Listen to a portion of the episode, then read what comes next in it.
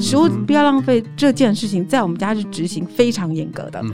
那我们家执行的方式很简单，你今天放到你碗里的东西，你就是要把它吃完，绝对不能呃有剩。所以他从小在我们家就是这样。那那那如果有剩会怎么惩罚？就是罚站还是怎么样吗？不会啦，这个罚站有什么效果？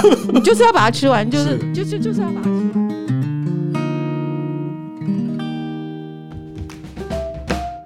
其实孩子的不同的价值观的建立，会让他产生对于不健康食物的排斥的信心，他不会觉得说要跟着大家的风潮走，好，他反而会是去扭转那个风潮的人，好，譬如说，因为我们从小我就是跟他说，我不需要你以后跟垃圾住一起嘛，所以他一定都是会自己用环保杯之类的。他同学呢，当然没有这样的习惯啦，哈。所以自然而然就会买那些甜饮料，一大堆瓶瓶罐罐的。嗯嗯嗯、他不准同学这样做，他不准同学拿吸管。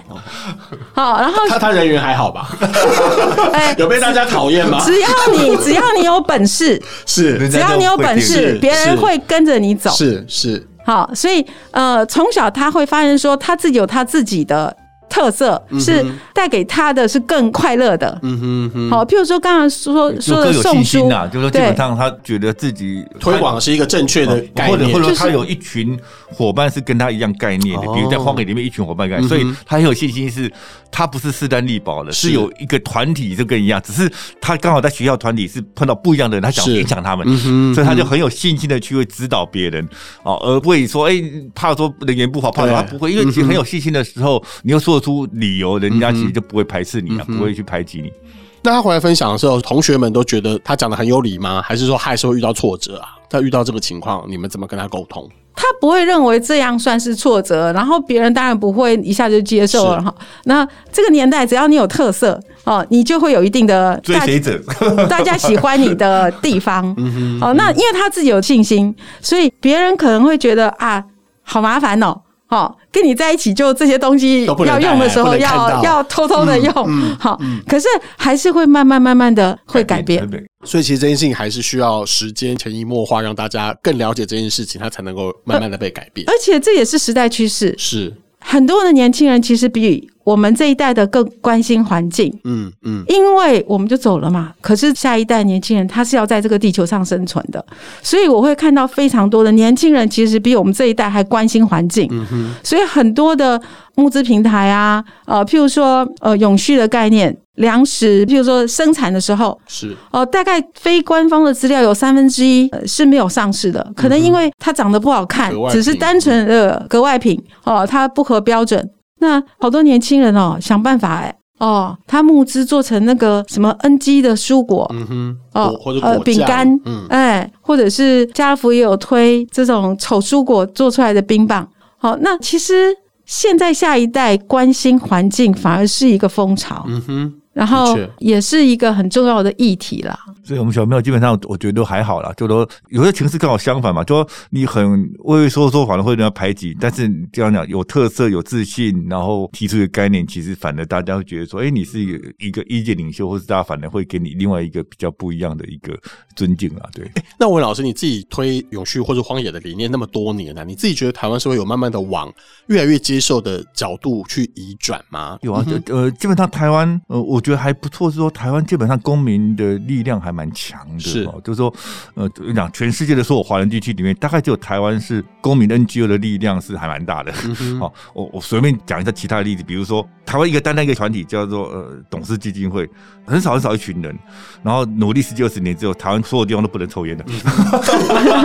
对，真的，而且它是实践的，可以实，它不是只是空谈而已。对，就变成你抽烟是很没有，我们是从来不抽烟，我们朋友也没有人抽烟，但是。有时候想想说，你现在真的有抽烟的人，真的很可怜，因为没有地方可以喝。照法规来讲，没有一个地方可以抽。没错，要躲起来，要躲起来，对对，躲到没，而且室内躲也不行，也要困，是很麻烦。所以说，但那个小少一群人，然后努力十几二十年，就可以定到法规这样。所以，包括说现在吸管已经不太能用嘛，哈，是呃，生产端或怎么，哎，基本上我觉得台湾的公民力量还蛮强的，所以这是我觉得呃还蛮乐观的地方。嗯哼嗯哼。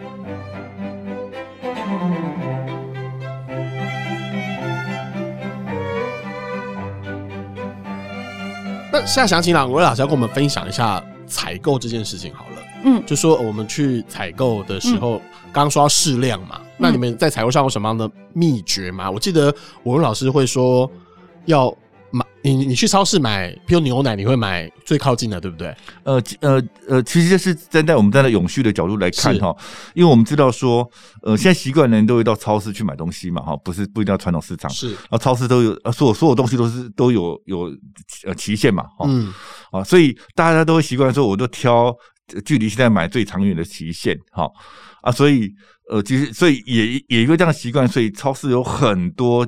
即期食品都被扔掉，哈，就快到期的或是呃刚过期的就被扔掉，那数量可非常非常高，变成一个世界很全世界一个很大很大的新的问题，哈，所以也才开始提倡说，呃，今天假如我们现在就要吃，或者这一两天就要吃的，你就买集齐嘛，买到期的，而不要说还有十天呃十十几天的，然后让现在快到期的就被被扔掉了，浪费掉了，哦，所以呃，而事实上那个呃，所以基本上我觉得这是目前的呃，我们要了解。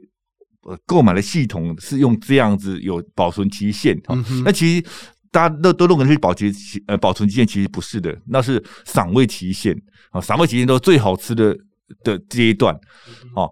而不是说过这时间就不能吃，很多人都以为，哎、欸，过这时间就不能吃，哦，很严格斤斤计较说啊，这这到呃呃今天的晚上十二点以后就不能吃，其实不是的，其实那都是是最佳赏味期，其实都还可以吃，嗯、但是太多食物就因为这样被浪费掉，所以我觉得如果我们呃可以的话，基本上就是呃不要浪费食物了哈。嗯，那营养师的角度也是这样看的吗？呃，赏味期限是日本定的，是。台湾的保存期限是。厂商，台湾的厂商定的，嗯哼，所以就是有个概念，厂商定的哦，所以不是政府定的哦。那厂商怎么定出那个保存期限？他当然会想到说，这个东西，譬如说牛奶，我今天定牛奶，如果了解它的制作的流程，以目前我们常买到的呃几大三罐装的，嗯、呃味全啊、光全啊。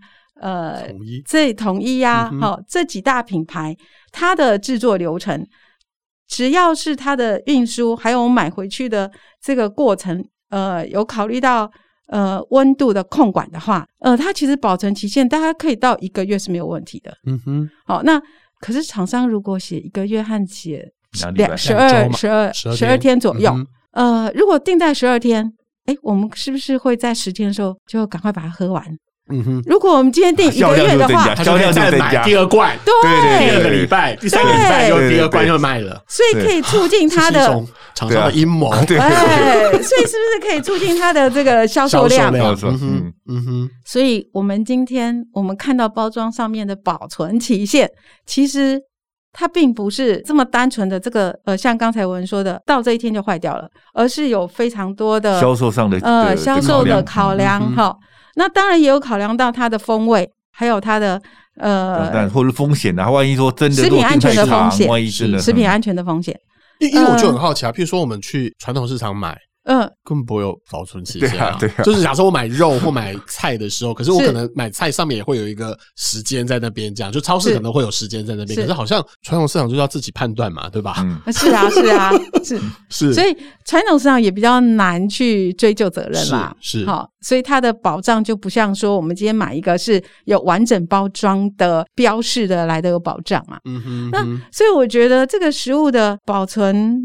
这又牵涉到说，我对于这个食物的了解，嗯哼，好，还有我自己每一个家庭的保存方式。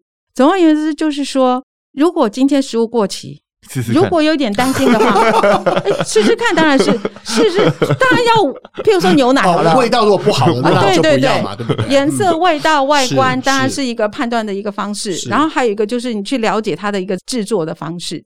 好，譬如说今天罐头，罐头大家可以放到半年、一年，嗯。为什么它可以放那么久？是因为它是完全杀菌的，所以里面是无菌的。所以只要没有烹罐，你说再过个一两个礼拜可不可以吃？我是一定会吃啦。嗯嗯、啊，那我们家人可能有的就会就是，哎，这个可以吃吗？你怎么妈？你怎么拿这个过期的给我们吃？反而是 反而是我还那个宽容度比较宽容，因为我了解这个食物的流程，嗯嗯、我也知道说怎么去控管这件事情。那终归来说，就是食物不要浪费。食物不要浪费这件事情，在我们家是执行非常严格的。因为我最在乎的就是健康，还有环境的健康嘛。我们今天把食物丢掉，就对环境是不健康的。那我们家执行的方式很简单，就是你今天你拿了东西，你就是要把它吃完。你今天放到你碗里的东西，你就是要把它吃完，那不然你就不要拿。嗯。因为你拿了，你碰到了那个食物之后再去处理很麻烦，好，就是会有安全卫生的问题嘛。好，那只要你吃多少都没有关系，你就尽量拿。但是你拿了之后呢，你就要把它吃完，绝对不能呃有剩。所以他从小在我们家就是这样。那那那如果有剩会怎么惩罚？就罚站还是怎么样嘛？不会啦，这个罚站有什么效果？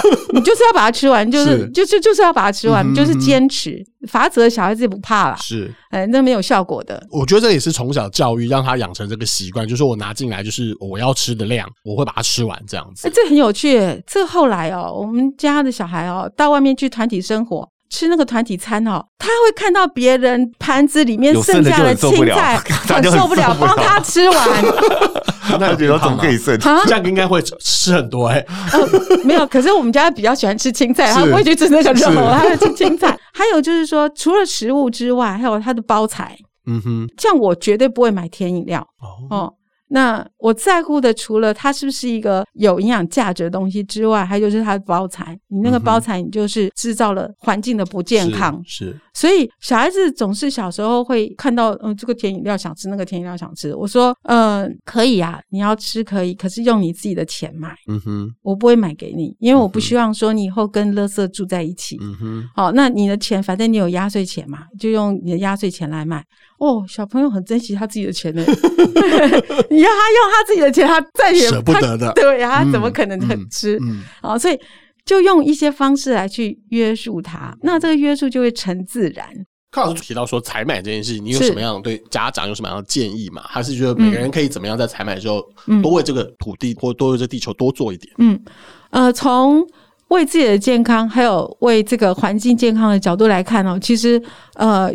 有几个东西，我觉得是家里必备的，像是毛豆哦，不管是毛豆荚还是冷冻的毛豆粒哦，这个可以当做家里的常备食材哦。豆腐哦，这是属于植物性的，对我们的健康好，对环境的健康也好哦。然后再来就是台湾一年四季都有的凤梨。哦，那凤梨呢？买回来之后吃不完没关系，我把它冷冻在冻箱里。哦，那可以做的变化无穷啊！凤梨做菜，哎，凤梨做菜入菜，嗯、然后打成蔬果汁，哦，那个风味马上百倍。嗯哼，哦，而且又是台湾一年四季都有的食材。哦，那所以用这些在地的哦，而且鼓励台湾像是毛豆是非常好的品种嘛，嗯、呃，都还出口到日本。日本对，好、哦，那所以我们一定要爱护我们自己的农产品。嗯哼，哦，又便宜又很好入入料，又对对对，变化出不同的料理，是这样子。对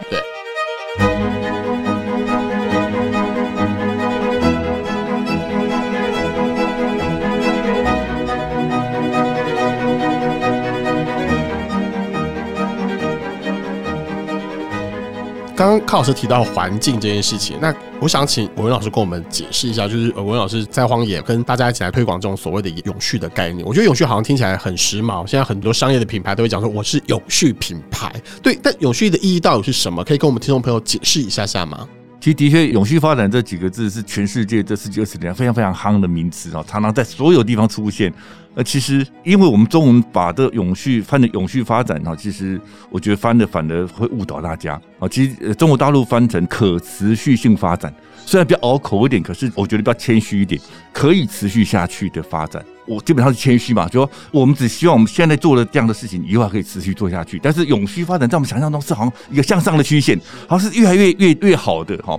其实为什么会讲说永续发展这么夯的原因，第一个是是因为我们现在的文明可能不永续了，所以才要强调嘛。所以换句话说，这十几二十年，我们发现以现在的我们的文明进展、我们经济发展、我们各种消耗自然资源的方式，可能没有办法持续下去。所以才要提倡嘛，就像今天，如果墙壁上到处贴的时候不准随地吐痰，表示什么？一定有人会吐痰嘛。你如果大家都不吐痰，就不用不用强调了嘛。所以同样，大家强调或永续发展，表示说，哎，大家发现不永续了。我们现在的社会结构可能会不永续。什么叫永续？其实是讲说，我如果依照联合国定义是永续发展，就是我们现在所期待任何的需求，我们现在所需要任何东西，我们后代子孙也应该可以持续享有这样的需求。哦，所以换句话说，就是我们要站在好几代人的角度去思考，而不能为了现在满足就把所有东西消耗掉了。我想这样概念其实大家都可以理解哈。所以站在一个以食物、以环境角度来讲，其实我们真的就要思考到说，我们吃的那那东西是从哪里来，会到哪里去？哦，我们吃的东西会造成世界上是什么影响？其实讲实话，现在我们的经济结构是很不永续的啦。哦。呃，而这不永续当然是来自于二次大战之后了哈，因为呃化学进步嘛，所以开始有塑胶，开始有这些肥料啦、杀虫剂、除草剂才出现，是才七八十年出现而已哦。所以换句话说，七八十年前之前的人类社会几千年来都是非常永续的，都是可以循环再利用的，然后都是在地使用，在地，而不是透过我吃什么东西从几千公里之外，你看一个水果运了几千公里，经过多少冷冻包装，耗费多少人员才到到我们手上。单单这个水果的，我们讲碳足迹就非常非常庞大了，对，所以是很不永续的。而在不永续的，它需需要耗掉多少地球上几十亿年储存的这些能源啊，然后多少无法去替代的这些杀虫剂、除草剂，然后才能够。吃到这一颗食物，所以这这样不永续。所以如果在地，就是说，如果回到一个老祖宗方式，我们可以用自然的方式来生产这个东西，然后生产所有东西是可以再利用、再循环的。我想这是一个以换在一个食物，换在一个每个人每天可以为世界贡献的最简单的方式。说，透过我们食物的选择来改善世界，来当做一个保护环境的超人。哦，拿起筷子就可以变超人。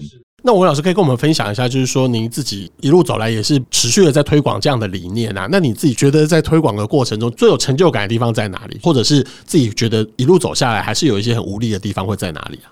当然，我台湾的面临状况跟全世界都很接近，是，就是我们看到一个非常吊诡的状况，就是反而越在地越健康的。越贵，嗯哼，哦，对，多，呃，现在蔬菜可能比肉贵，是，好，类似这样，好，就，呃，理论上来讲，呃，蔬菜是消耗自然资源最少的，嗯哼，肉的生产消耗自然资源最多的，嗯哼，可是我们反而去买最在地的蔬菜，要比从远地方运来的的肉还要贵，哎，这是很吊诡，对，很吊诡，就很不可思议，这是呃经济全球化的一个扭曲嘛，是，简单是个扭曲，哦，台湾也基本上也是跟全世界一样，都有这样扭曲，说你越健康越在地。东西反而越贵，好，但是从那个角度来看，呃，也是一个好事，是说我们也逐渐知道说，在地东西是好东西。健康的东西是好东西，好，表示我们愿意承受比较高的价钱去买这东西嘛。所以同一件事，你可以从两面来看的哈。所以我觉得，呃，目前其实最高档的食物其实都是原味食物嘛，哈，都是健康食物。你看最高档的餐厅都主打的说，我的东西是在地的，在地在地的台湾生产出来的是最高档的。所以某种角度来看，这也是一个非常好的，让他知道说，哎，其实在地东西最接近自然的啊，然后最不消耗自然资源，然后最健康的、最环保的，反而是最好的。嗯。我觉得这是从正面角度来看，这也是一个好事啦。嗯哼哼，我觉得教育是蛮重要，如同我们刚刚提到，饮食教育应该从小就开始培养，但是不可能就是说只有懂得的家庭才能培养。那我觉得虽然家庭很重要，但我觉得学校可能也是扮演一个重要的角色。那老师跟我们一起进去学校里面，你自己有什么样的观察吗？像我们去嘉义新安国小，是哇，那个学校做的食农教育真的是非常的到位。嗯哼，他孩子到三年级的时候，每一班。都要到他们的农场去亲手感受这个农作物的成长，好、就是他们的食农教育做的非常彻底，所以孩子在这个实际的接触到土地的时候，他自然而然会珍惜这个土地所滋养出来的农作物。嗯哼，他本来可能从来不吃胡萝卜的，当他看到他亲手自己栽种出来的胡萝卜的时候，那是再。也没有这么香甜的食物，是哦，他就不会再排斥这个东西。说他对对对，这件事情。那呃，我觉得像很多学校真的很用心在推食农教育。学校除了有农场之外，很多的学校其实他也把食育有关系的导入到各个课程，可能从英文来学呃牛奶的各种的产品啊，好西式的各种产品啊，甚至于是自然科学的课程。学校教育其实很用心，那家长就要更用心。像是我会觉得说，我自己的孩子的食欲的知识的传递，真的是归功于学校。因为学校会教完了这个天天五蔬果啊，什么六大类食物啊，孩子会回来跟我挑战这件事。哦、挑战，他就说：“妈，我们家有吃到三蔬二果吗？”嗯哼，那我们就要抓住这个机会教育。嗯哼，学校老师很棒啊，这么用心的去分享、教授孩子、引导孩子食欲的课程。如果我们家长完全放弃了这一块，完全忽略这一块。其实学校的用心是没有办法彰显的，嗯哼，一定要家长在背后呢，从他的生活的饮食的习惯来去融汇学校老师教的东西，嗯哼，好，那其实真的台湾的老师真的很用心，大部分都是非常用心的，嗯哼，嗯哼，嗯，可是家长的这一块常常因为时间不够。哦，或者自信心不足，是觉得哎，心有余而感觉力不足。其实现在网络想要学什么都很方便嘛，嗯嗯，啊、呃，而且也非常多人会教授一些简单的一些烹调方式，是呃，自己动手做是非常有成就感的。嗯哼，我想这个疫情的关系，也很多人开始回归到家庭自己动手做，嗯哼，啊、呃，那这份温暖，呃，才能够让孩子一辈子带着走。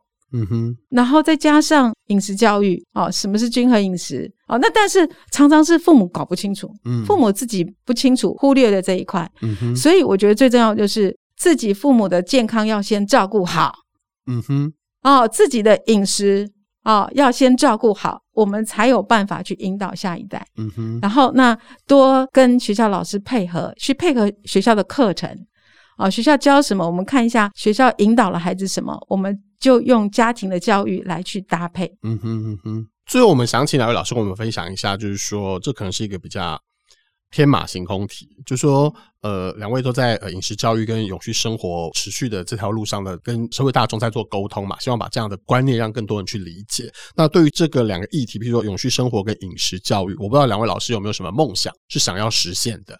那可以在节目中跟我们的听众朋友一起分享一下下。好，嗯，其实我希望说台湾的饮食自给率能够高一点哈，因为我们在两千年前后加入 WTO 之前，台湾的饮食自自给率，就是说我们吃的东西自来自于台湾自己生产的比例在百分之七十几，好，可到了现在，呃。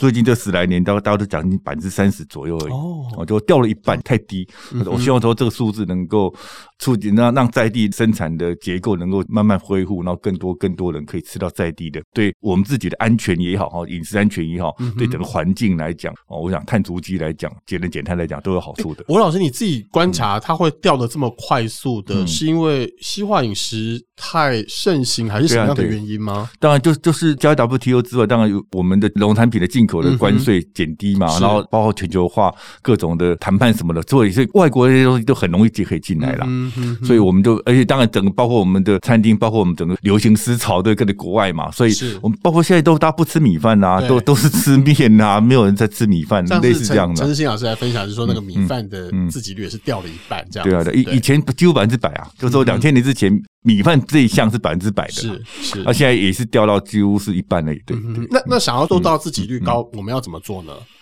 嗯，可以选择的话，呃，台湾有很多很多水果啊，我们干嘛吃进口的水果？好、嗯，包括米饭，包括现在台湾开始生产小麦的嘛，哈、嗯，尽可能就用台湾的嘛，就这样啊。当我们用的时候，就会有更多农夫愿意去生产嘛。嗯、因为其实如果生产出来，呃，就大家不来买，不买也没有办法，对，对，对，对，他也不会再继续去生产这样子，对，对，对，对，对，农地也会变得没有办法再继续使用。对啊，对，对，对。好，那柯老师呢，在饮食教育上，你有什么样的梦想想要实现的？孩子的健康。就是台湾的健康，嗯哼，哦，那呃，目前儿童的体位啊、哦，在亚洲来说，呃，大概是肥胖的比例大概是占高位的第二位，是，好、哦，所以台湾这么胖，台湾的小孩这么胖，我记得还曾经第一名啊，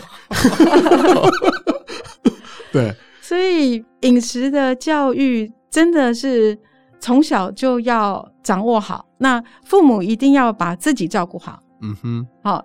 不要放弃教养孩子的机会，饮食的机会，因为它是一个很美好的教养，它不是一个呃，可能你要孩子去呃写功课啊，什么很痛苦。可是饮食不是啊，饮食可以从方方面面来做。譬如说，我们可能很忙嘛，然后哇还要去采买东西，还要制作这个整个流程就很忙了。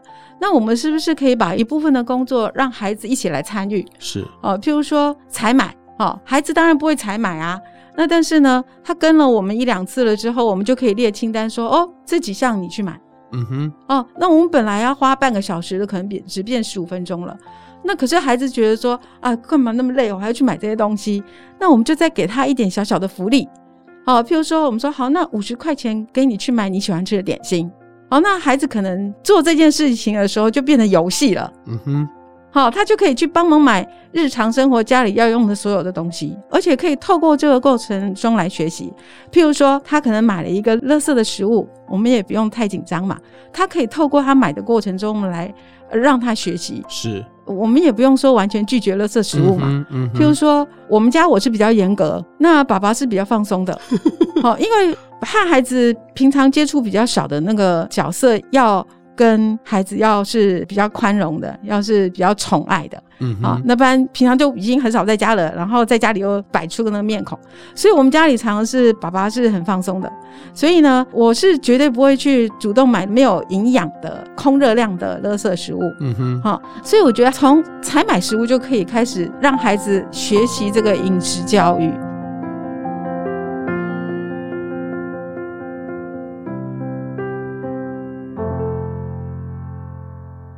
今天非常谢谢两位老师，就是文文老师跟玉慧老师来到我们节目中。那我觉得我们大家常常容易谈说永续，永续好像就是一个你只要什么都不做，它就会永续的感觉，但绝对不是这样的。然后，其实永续这件事情，其实在饮食中，饮食其实很日常，因为我们每天都要做这件事情。但其实可以只要注意一点小巧思，你就可以在里面，不论是教育或者是自己的呃，对于这个饮食知识的养成，甚至对。这个地球的永续多付出一点点都是可以达成的。那这也是今天邀请到两位老师来跟我们分享，我觉得很弥足珍贵的地方。非常 谢谢两位老师来到梦想实验室，也谢谢呃各位听众的收听。那梦想实验室下次见喽，拜拜，拜拜。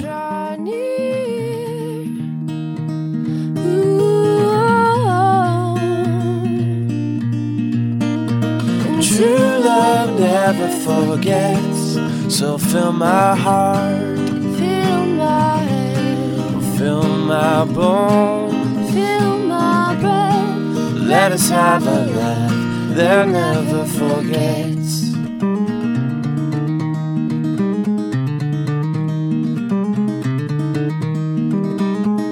My heart goes deeper than my mind, sees farther than my